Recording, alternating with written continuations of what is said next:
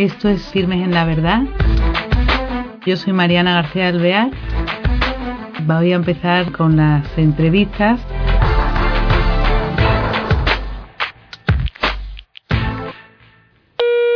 Hola queridos oyentes, bienvenidos a este nuevo programa de Firmes en la Verdad. Estamos con una persona que es muy interesante y nos va a enriquecer mucho al otro lado del método Hangout, que es la novedad que tenemos porque así lo veis directamente, es mucho más agradable a la hora de entrevistar. Él es Diego Cazzola Bois, es eh, Boix, que es italiano y por el apellido, se escribe con dos Z, lleva mucho tiempo en España y él es psicólogo de la carrera en Italia y bueno, hace psicología educativa y clínica y antes de terminar la carrera ya trabaja en ello, ¿no? Tiene familia, casado, felizmente casado como él dice, con una familia numerosa y eh, aunque les va a extrañar porque es muy joven, actualmente, por eso lo traemos, se está desarrollando una metodología de estudio denominada MDE 360 grados. Esta metodología la está proponiendo a colegios, a padres, a profesores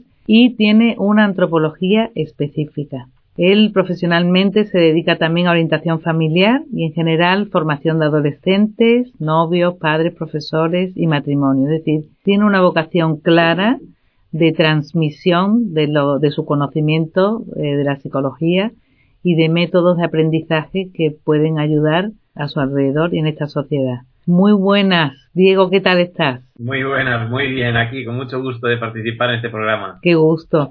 Mira, eh, cuéntanos, eh, que estamos deseando saber qué es este método de estudio 360 grados, que tiene un término impactante. Bueno, sí, 360 grados eh, es una forma de decir que a veces me es bastante cuestionada, porque dicen 360 grados lo deja todo como estaba. Lo correcto sería 180. Bueno, la realidad es que la idea es que sí es que vuelve todo como antes, pero limpio porque si una mesa le damos 360 grados, se queda bien, bien limpia, ¿no?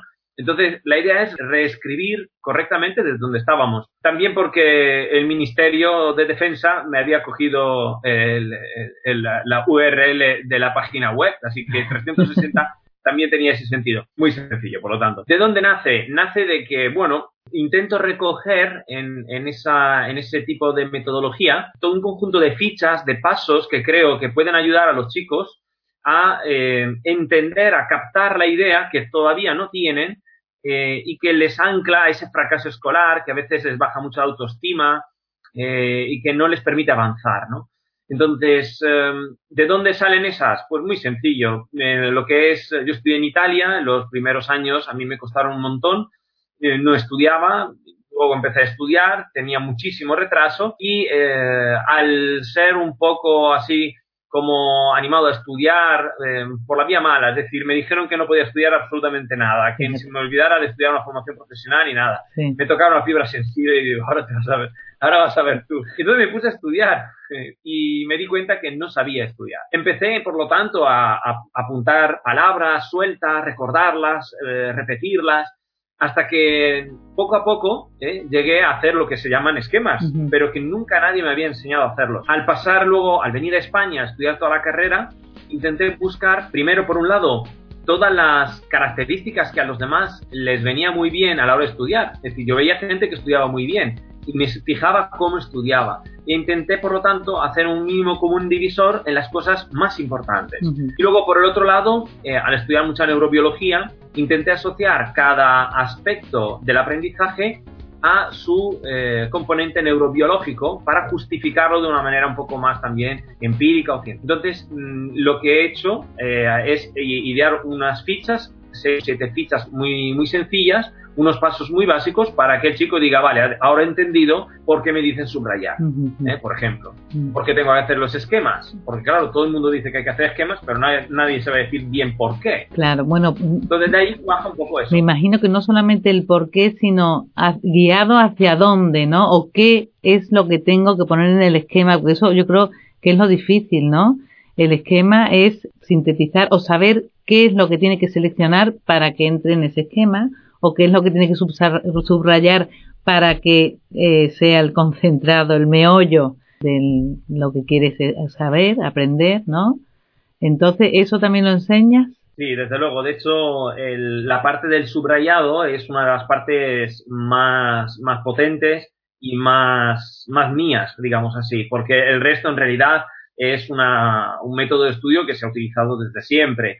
Eh, leer, hacerte el esquema, repetirlo y ya está. Es decir, eso no añade mucho, como mucho una nomenclatura un poquitín más propia para entendernos, pero lo más importante efectivamente es el tema del subrayado. ¿Por qué? Porque primero es el gran desconocido, es como el Espíritu Santo de la Iglesia, es decir, es el más importante y nadie entiende exactamente cómo funciona, ¿no? Entonces, ¿por qué? Porque el subrayado precisamente nos permite ver si el texto eh, en el texto se está captando la organización de las ideas. El que no sabe subrayar propiamente es que no sabe identificar la estructura. Entonces, siempre cuando voy a los profesores a preguntarles, ¿qué es el subrayar? ¿Por qué subrayamos? ¿Qué significa subrayar? Tengo las frases hechas. Entonces yo en la presentación, cuando lo dicen, la primera respuesta me dice, pues, eh, identificar lo más importante. Entonces le doy a la presentación y aparece lo más importante. Digo, vale, otra propuesta. Me dice, pues las ideas principales. Entonces le doy a la presentación y aparece las ideas principales. Porque es que todo el mundo le dice, eh, dice lo mismo, como mucho en otro orden, pero lo mismo. Yo abogo, por ejemplo, porque no se subraye solamente las cosas importantes o con dos colores, sino que se subraye las ideas principales y las ideas secundarias y la relación que hay entre ellas. Ahí es donde está la clave, la relación que hay entre ellas. Porque no es lo mismo decir que hay cuatro ideas que decir que hay eh, tres ideas y que la tercera tiene una idea dentro, una subidea, un subconcepto, o también llamada idea secundaria. Entonces, cuando el chico entiende esto, poco a poco va ya encaminando la exposición de una manera mucho más articulada, mucho más estructurada.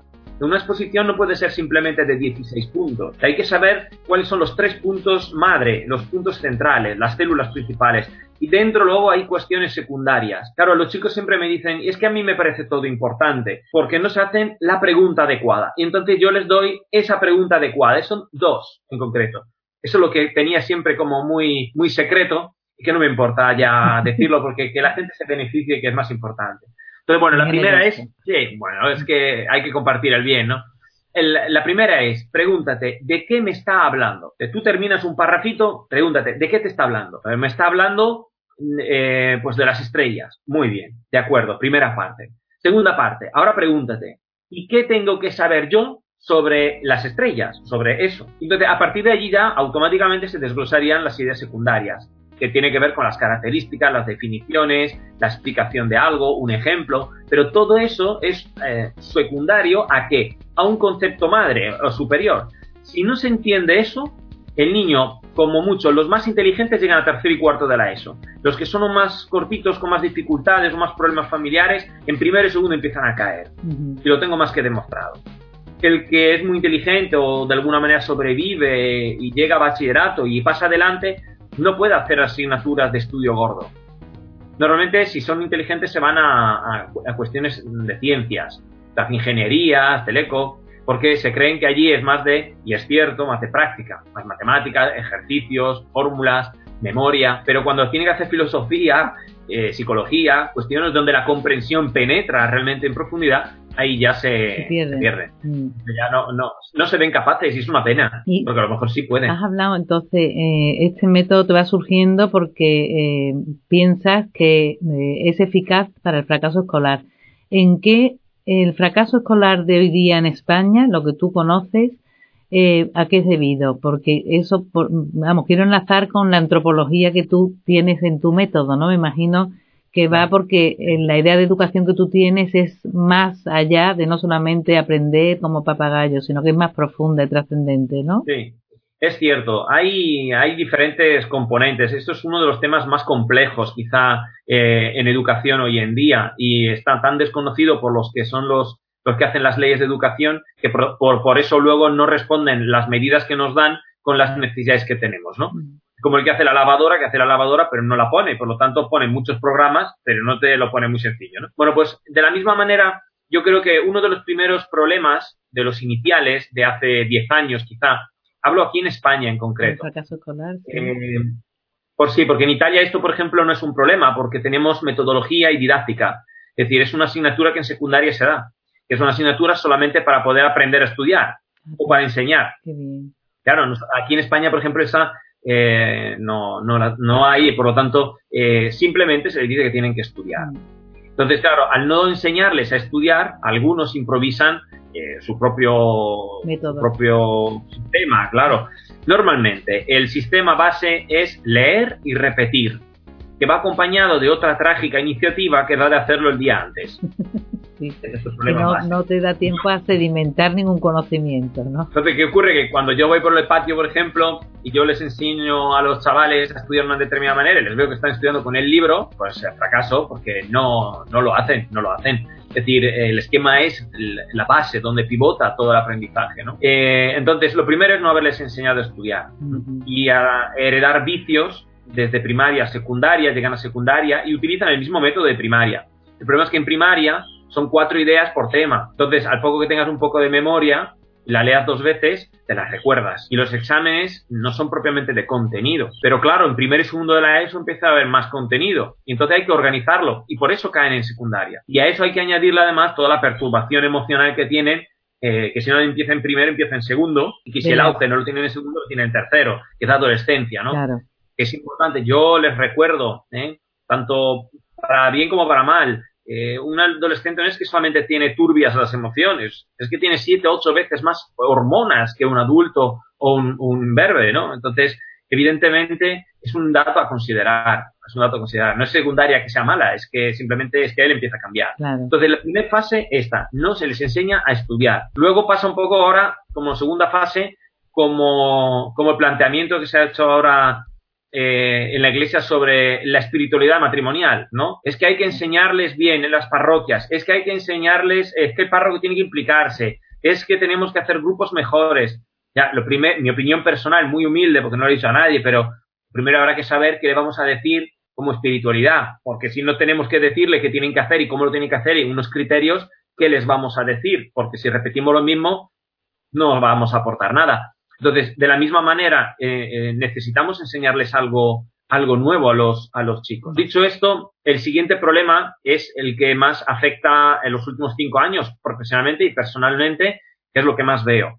Eh, mi mujer también es orientadora y también es psicóloga, estudiamos juntos y acusa el mismo problema. Y tengo otros amigos que evidentemente nos movemos en el ámbito de la psicología y de la educación. Todos, todos observamos lo mismo. el que no lo sabe, se lo encuentra y el que se lo encuentra se asusta. Y es el siguiente. Problemas familiares. El 80% de los fracasos escolares, de las dificultades, no se sostienen por los diagnósticos que nos traen los chicos, sino propiamente por los problemas familiares. Problemas que a veces ni siquiera son detectados como tales. Es decir, no se identifica que eso sea un problema que tenga que afectar al aprendizaje y al estudio, pero sí lo es. Entonces, claro, eso, eso es muy importante, ¿no? ¿Por qué? Porque merma sobre todo la capacidad de respuesta la capacidad de gestionar los recursos mentales. Que la mente tiene unos recursos. Si tiene 100 puntos y 40 se los lleva a la situación familiar, son 40 que el chaval no lo va a dedicar en clase. Claro, claro y encima todo, todo el sufrimiento que acarrea cualquier eh, situación así, ¿no? Porque claro, si lo están viviendo en su casa,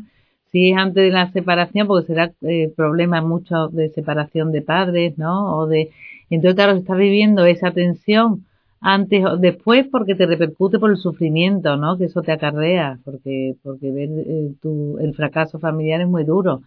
Y creo que además se nota perfectamente, ¿no? Los profesores notáis en la clase quién, te, quién está pasando por estos problemas, porque claro, lo que tú estás explicando, que está muy bien, que tiene, se le merma la capacidad, ¿no?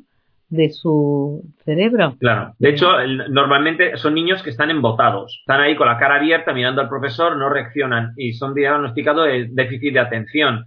Pero bueno, tendrá un problema de atención, pero tanto como un déficit no necesariamente. Es fácil de demostrar que hay un problema porque el DSM-4, el DSM-5 hablan de, hablan de prevalencias mucho más inferiores a las que yo me encuentro. Yo en una clase de 30 alumnos eh, puedo tener perfectamente entre 15 y 20 que estén diagnosticados de TDAH. Estoy, hablando de un colegio concertado, con un nivel, por lo tanto, distinto, no es un instituto público donde acoge a todo el mundo. Y eso es una prevalencia enorme, muy distante del 1 o el 2% como mucho que podemos encontrar en investigación, y según las, las prevalencias oficiales, ¿no?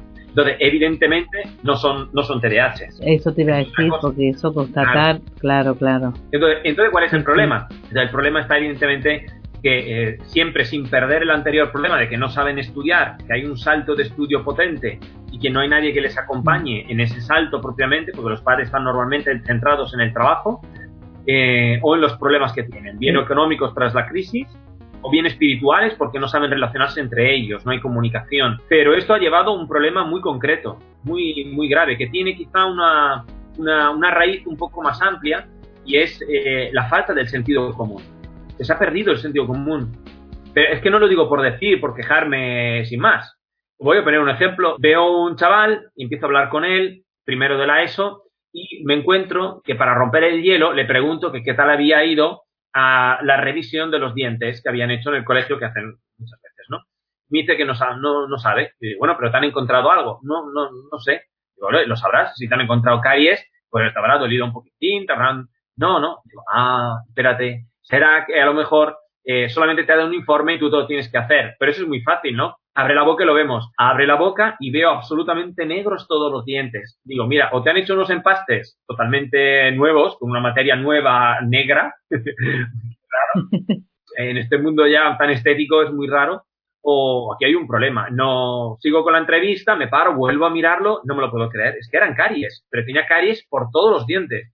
Claro, cito a los padres enseguida, por la tarde, y les pregunto. Y la respuesta por acortar es, hombre, yo, nosotros le decimos que se lave los dientes, pero es que, claro, no nos quiere hacer caso. Entonces, ah, tendrá que aprender él. Claro, yo me quedo fijo y le digo, digo, ya, pero cuando ha perdido los dientes, ¿qué vais a hacer? Porque no son los de leche, son los dientes suyos. Cuando llega el nervio y ya tenga que extirparle todos los dientes y tenga la dentadura postiza para seguir adelante, ¿cómo se lo vais a explicar cuando tenga 30 años? Claro, empezaron a temblar de miedo. ¿Por qué? Porque cayeron en la cuenta, como Adán y Eva, que estaban desnudos. Es decir, no os habéis dado cuenta de lo que estáis haciendo. No estáis pensando que el acto educativo no es una intuición, el acto educativo compromete, compromete a la persona, no solamente moralmente, sino también la compromete inteligentemente. Tienes que pensar qué es lo mejor para él, porque a lo mejor no es ni siquiera lo mejor que le has dado al otro hijo. Es cada hijo tiene su propia pedagogía. Pues como estos errores encuentro así. Me sorprende muchísimo porque estos no los he estudiado. Yo, yo no he estudiado eso en la carrera. A mí no me han dicho que hay que lavarse los dientes en la carrera. Y que, y que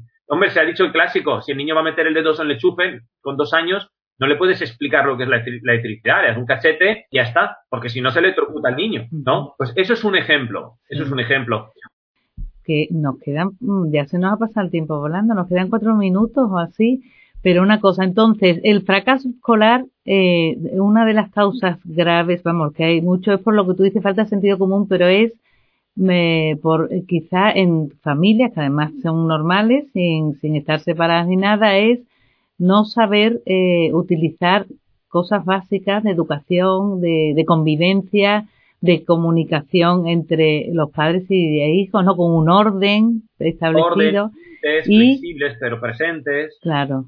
Entonces, a ver, para eh, habla de, para concretar de tu método este eh, en cuatro minutos, ¿qué puedes decir a los padres nos están escuchando? Pues como compendio, eh, como consejo a los padres genéricos que puedan valer para todos. El niño lo que tiene que hacer de corrida es, cuando llega a casa, pudiendo hacerlo sin problemas familiares y esto, pues que en casa primero tiene que planificar la semana en función de lo que le hayan mandado cada día y cada día lo va distribuyendo a lo largo de la semana lo que, lo que le permite, por lo tanto, tener mm, toda la semana vista. Lo siguiente que tiene que hacer es hacer los esquemas, eh, los esquemas que hoy eh, han tratado en clase. Es decir, si el profesor en naturales ha tomado el tema 2, hoy haces los esquemas, hoy. Luego, cuando has hecho los esquemas, no te los estudias porque el examen no es mañana, eh, no, no tiene sentido memorizar algo que además ya te lo sabes lo que vas a hacer entonces es em, meterte con los deberes. Los deberes que tienes para mañana, si tienes deberes, ¿de acuerdo? Cuando has hecho los deberes que tienes apuntados para mañana, entonces ya retomas los esquemas que hiciste los últimos dos días. Eso sí, porque ya los estás olvidando y entonces los repasas. Porque la mente funciona así, la memoria es así. Hay que aprender y olvidar, aprender y olvidar. Y eso fortalece la memoria. Aprenderlo y mantenerlo aprendido no, no fija la memoria. Por eso las películas las sacan una vez y luego dejan pasar un tiempo y las sacan otra vez. No las sacan dos veces seguidas, porque la gente ya se lo sabe y no tiene interés. Pues la memoria funciona parecida. Entonces, cuando ya han hecho esto, si tienen todavía un poco de tiempo y van un poco retraso, que se adelanten el trabajo del, por ejemplo, que va a hacer el profesor, sobre todo cuando tienen dificultad de comprensión. Porque leer la lección antes ayuda un montón, cosa que no se suele decir, ¿vale?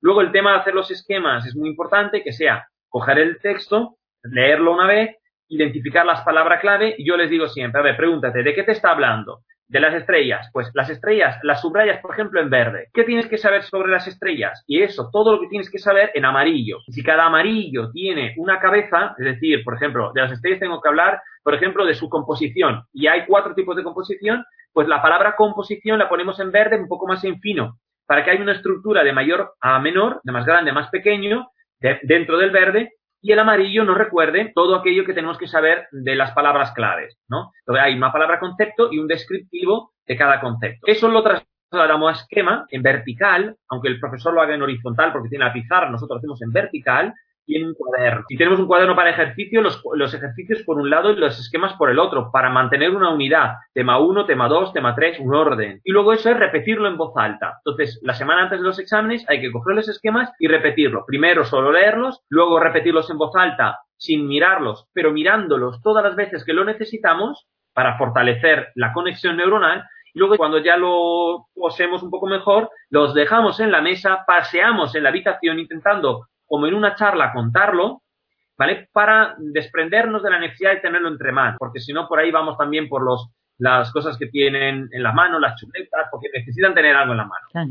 Bueno, este es eh, derivado un poco de toda la experiencia que yo he tenido, es el, sistema básico de estudio que yo propongo, muy, muy resumido, pero para aquí podemos. Sí, muy resumido, porque creo que son bastante doy, Sí, son por lo menos unas 10 horas que doy de formación en un colegio, si me permiten, y con eso vamos justo, porque ahí hablo también de la antropología, que no hemos podido eh, tocar en profundidad, pero que voy a decir solamente que eh, nosotros somos alma y cuerpo, pero hay una característica que es el espíritu, que lo recoge también la Biblia, que nadie se ha percatado en ver qué es eso, que Leonardo Polo de la Universidad de Navarra lo ha planteado como propiamente el acto de ser de la persona, que es la persona, y que eh, dónde radica el amor y el conocer y son iluminados por Dios y por lo tanto esos no son conscientes, no son no están presentes, pero están ejerciendo toda la actividad que eh, nosotros vemos en nuestra naturaleza humana. Y esto implica que si un, un, niño se sabe querido y se siente amado, no solo por sus padres, sino por Dios, evidentemente entiende mejor y eh, descubre mejor las cosas con más tranquilidad y con más paz. Un niño, por ejemplo, no gatea si su madre está preocupada pues un niño no estudia si sus padres eh, no, no, no le están queriendo. Entonces hay que quererle, hay que querer a los chicos y además hay que quererles antes de que cambien, como dice el Papa Francisco. Digo, porque si yo lo, si cambia, le quiero, entonces yo eso es amor condicional. Amor incondicional es yo te quiero por lo que tú eres, y vayas bien o vayas mal. Cuando el niño percibe esto, mejora automáticamente. Y eso lo tengo demostrado. Luego tendrá que estudiar, tendrá que hacer eh, esfuerzos y eso es voluntad personal quererlo hacer. Que algunos me lo han dicho. Don Diego, has sacado un 9. Bueno, ¿estás convencido ahora? Y dice, sí, pero es mucho trabajo, ¿eh? digo, bueno, pues eso ya es cuestión tuya. Yo te he enseñado cómo salir adelante bien, mejor. ¿De acuerdo? Entonces, esta de la antropología, el hecho de, de, la libertad, el amor, el conocer, tenerlos un poco antes de, la de, los sonos trascendentales propiamente propios de la persona, esos nos ayudan a entender la importancia de qué hacemos con el niño para que luego estudie. Que no todo es en plan, yo te lo digo y tú lo haces. Oye, Diego, eh, rápidamente porque estamos out, fuera de tiempo. Pero entonces, los padres que no tienen fe, que no creen en Dios, y el niño que no cree en Dios, ¿qué pasa? ¿Es fracaso más aún? ¿Fracasa en su estudio?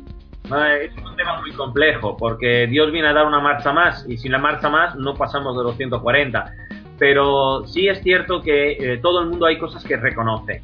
Reconoce el amor, luego definirlo es otra cosa, pero el amor lo pueden entender. ¿eh?